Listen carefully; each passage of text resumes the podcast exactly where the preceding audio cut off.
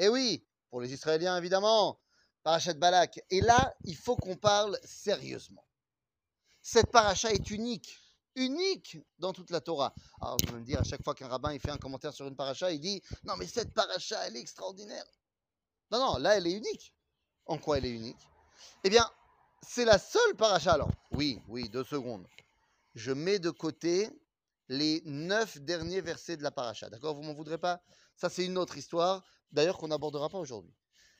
Mais tout le reste de la paracha, à part les neuf derniers versets de la paracha, c'est un cas unique où toute la paracha raconte une histoire que nous n'avons pas vécue.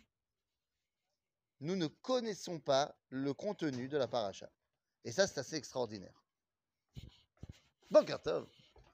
Et ça, c'est assez extraordinaire parce que ça veut dire que on va nous raconter une histoire. Vous connaissez l'histoire. Balak, le roi de Moab, qui vient chercher Bilam pour maudire les Bnei Israël. Et Bilam, il essaye de les maudire et ça marche pas, ça devient des brachot, des bénédictions. Mais deux secondes. Toute cette histoire, si on y réfléchit deux secondes, les Bnei Israël sont pas au courant que ça se passe. Et non, ils ne sont pas au courant que ça se passe. C'est-à-dire que nous, on est tranquillement là, dans nos tentes et tout, on ne sait pas qu'il y a Balak qui a envoyé des gens, des émissaires chez Bilam et que Bilam. On ne sait pas tout ça. C'est-à-dire que c'est une paracha unique où on n'arrête pas de parler de nous, mais nous, on n'est pas dans l'histoire. Comment ça se fait que tout d'un coup, c'est tellement important pour les de parler de nous, de voir ce qu'on a à dire, de voir qui on est, de savoir comment s'occuper de nous, en mal ou en bien, l'homme chané? Eh bien, le début de la paracha est très clair. Balak ben Sipor a vu tout ce qu'Israël avait fait aux Hémoréens. Et oui, car à la fin de la paracha de Choukat, eh bien, c'est la première conquête en terre d'Israël, la guerre contre Sichon, Melech Haemori, et Og, Melech Bashan. Ces guerres-là nous ont permis de conquérir le Golan. En d'autres termes, ça y est, nous sommes de facto revenus dans la communauté internationale des nations. Nous avons retrouvé notre place, même si ce n'est pas encore en totalité. Et donc à ce moment-là, Balak, en bon représentant des nations, vient dire Ah, maintenant il faut faire quelque chose avec les Bnei Israël. Zélo ils sont en train de prendre de la place, ils sont trop forts, ils vont nous faire exactement ce qu'ils ont fait aux Émoréens. D'ailleurs, c'est incroyable. Mais Balak, lui, il est roi de Moab, il n'a rien à craindre. Puisque la Torah va nous dire, certes, dans le livre de Dvarim, mais on le sait déjà, qu'on n'a pas le droit d'attaquer Moab. Donc, si tu veux, lui, il n'a rien à craindre. Il dit c'est pas pour moi que je fais ça, c'est pour le monde entier. La paracha nous montre que lorsque Am Israël a retrouvé sa place, ne serait-ce qu'en partie, alors tout d'un coup, le monde entier s'intéresse à ce que Israël va avoir à dire, à ce que Israël va pouvoir produire. Toute la paracha, évidemment, par les clalotes de Bilham qui vont se transformer en brachot, nous montre qui est le peuple juif. En fait, c'est la carte d'identité du Ham Israël dans cette paracha. Bilam n'est pas tellement étranger de nous. Bilam est un prophète. D'aucuns diront qu'il est du niveau de Moshe.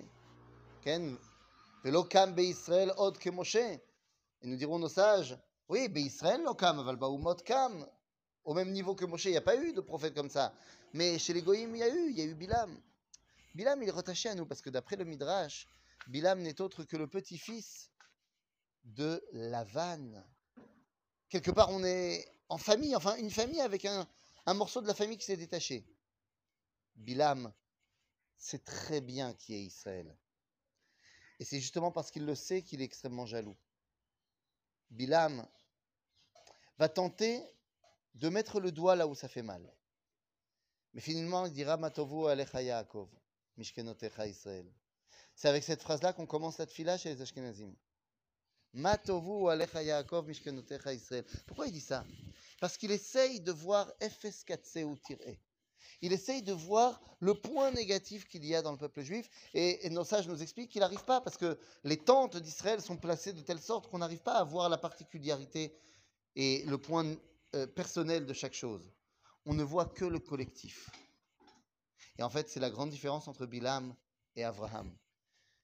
Celui qui fait partie des élèves de Bilam, c'est celui qui se concentre sur la particularité. Et donc il arrivera très facilement à mettre en surbrillance les problèmes. Mais celui qui fait partie des Talmidés, Avraham Avinu, il a ce qu'on appelle Aïn Tova. une vision générale des choses qui nous permettent de dévoiler la Kedusha. Comme nous avons retrouvé notre place à l'époque, nous avons retrouvé notre place aujourd'hui. Et c'est la raison pour laquelle, alors qu'on est un petit pays qui fait à peine deux départements français en termes de superficie, le monde entier parle de nous, en bien, en mal, et n'attend qu'une seule chose, c'est qu'on leur dise de se taire pour leur dire, écoutez, deux secondes, deux secondes, deux secondes, vous arrêtez de parler de nous, venez, on va vous dire qui on est et qu'est-ce qu'on est venu faire ici.